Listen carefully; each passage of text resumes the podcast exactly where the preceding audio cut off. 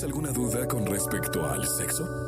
Aquí está el consultorio sexual con Alessia Divari en Jesse Cervantes en Exa.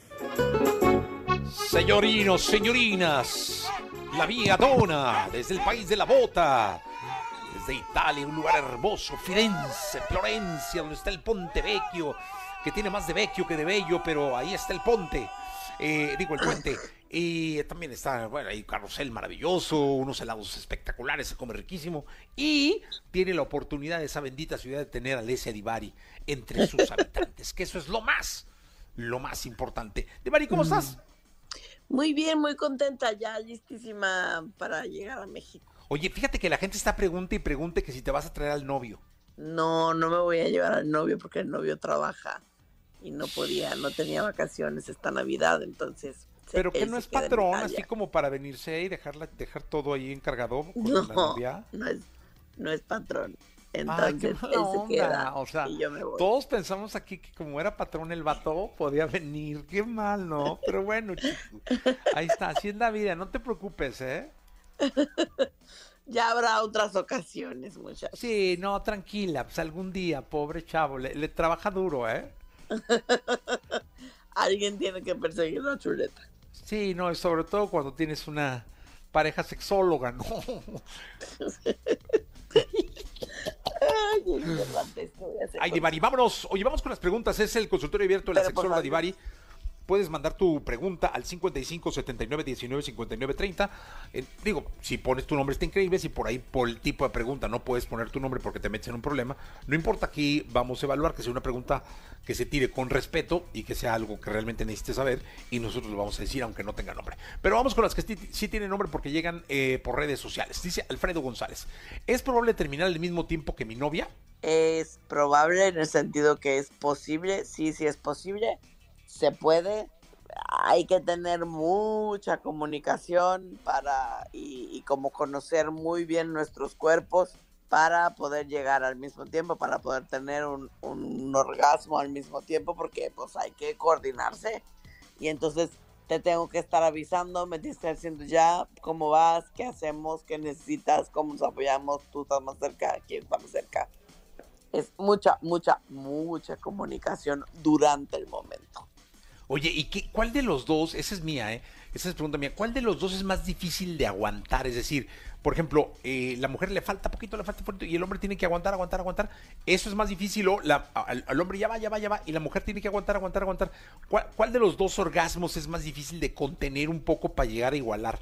Es que normalmente es, es bastante raro que sea la mujer la que se lo tenga que aguantar porque tendemos a ser las que más nos tardemos en alcanzar el orgasmo. Entonces, estereotípicamente son los hombres los que necesitan aprender a aguantar si es que quieren llegar al mismo tiempo. O sea, realmente la mujer, entonces, ¿no?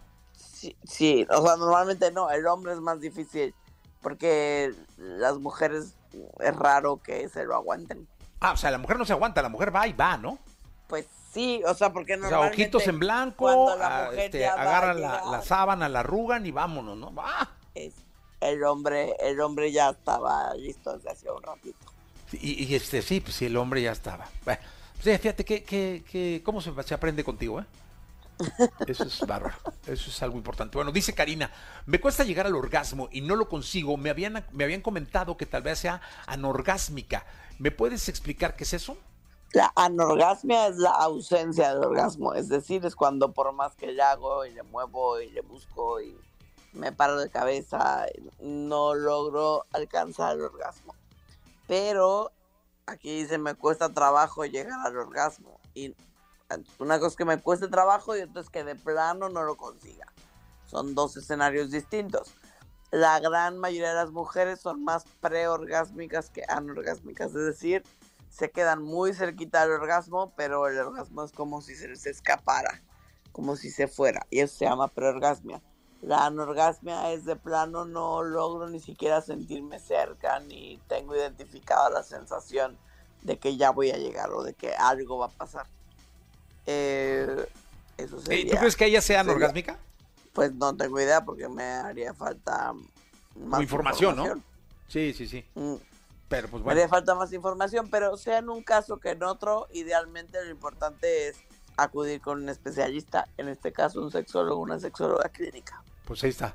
Este, y luego dice por aquí Lilia Suárez, ¿me puedes decir algunos beneficios del autoerotismo teniendo pareja, porfa? Teniendo o no teniendo pareja, porque los beneficios no cambian si tenemos pareja o no la tenemos, que tienen que ver con que son, es una manera de apapacharnos, es una manera de estar con nosotros, es una manera de sentir rico independientemente de con quién estemos.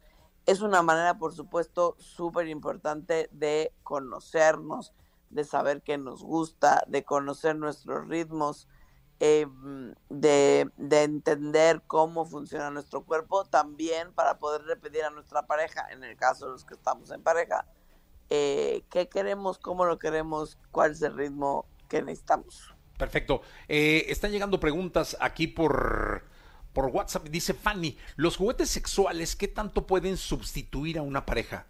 Pues no es una sustitución. Sí, pues, un Idealmente, dildo no te dice un- te amo. Te- Pues no, un dildo no te dice te amo y un dildo no te abraza y un te dildo abraza, no, no te acaricia, no. No, no, no, muy frío. ni te hace Frío sentir como el especial. viento. Exacto, un dildo es un juguete, cualquier juguete sexual puede ser muy divertido, muy entretenido. Mecánicamente nunca tendrá comparación con un pene, con, con, y no solo con un pene, porque el pene es lo de menos, con una persona o con, eh, con otro ser humano. Eh, los juguetes son juguetes, entonces no hay nada que comparar, estamos comparando la leche con la magnesia. No son lo mismo, gente, no lo comparemos. Sí, por favor, no, no, no cometen ese error si fueran tan amables. Este, bueno, vamos con más preguntas. Eh, Alexia Divari, de Barómetro, en Por este favor, miércoles. Oye, vienes a México, ¿verdad? Sí, vengo a México, debería yo de llegar mañana, si todo sale bien y no me dejan ningún avión. No, espero, Divari, no llega temprano, a tiempo. Sí te lleva el novio, ¿no? O sea, sí tiene chancita, por lo menos, de llevarte. Sí, sí me va a llevar, pobrecito, me tiene que llevar a las 4 de la mañana. O sea, no es patrón, pero se despierta. Ah, ¿no tiene chofer? O sea, que te manda temprano. No, pues mi vuelo sale a las 6. Ay, qué pena, caray. Si no, pues el chofi, ¿no? Pero pues ni modo, Divari. Bueno, dice Ni Tony, eh, ¿cómo activar el deseo sexual de mi esposa si tenemos un bebé de cuatro meses? Porque no quiere ni que me acerque. Ya no te ama. Ay, ay, mi...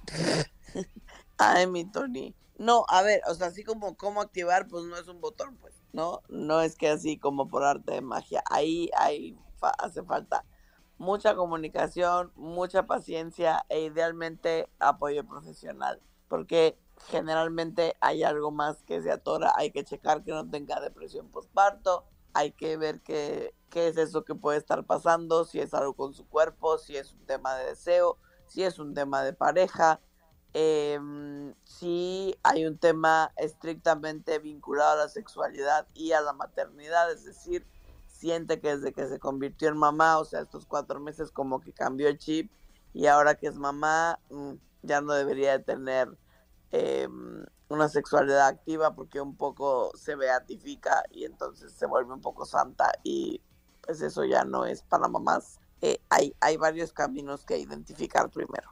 Pues ahí está. Ahí están las respuestas. Divari, muchas gracias. Suerte en tu viaje a México. Muchísimas gracias. Ya nos escuchamos el próximo lunes para desearnos feliz Navidad y ver cómo nos fue de Nochebuena y ya desde México. Ya está, maravilloso. Es Alessia Divari. Señoras y señores, vamos a continuar con este programa de radio. Estamos en este miércoles 20, aquí en la Estación Naranja.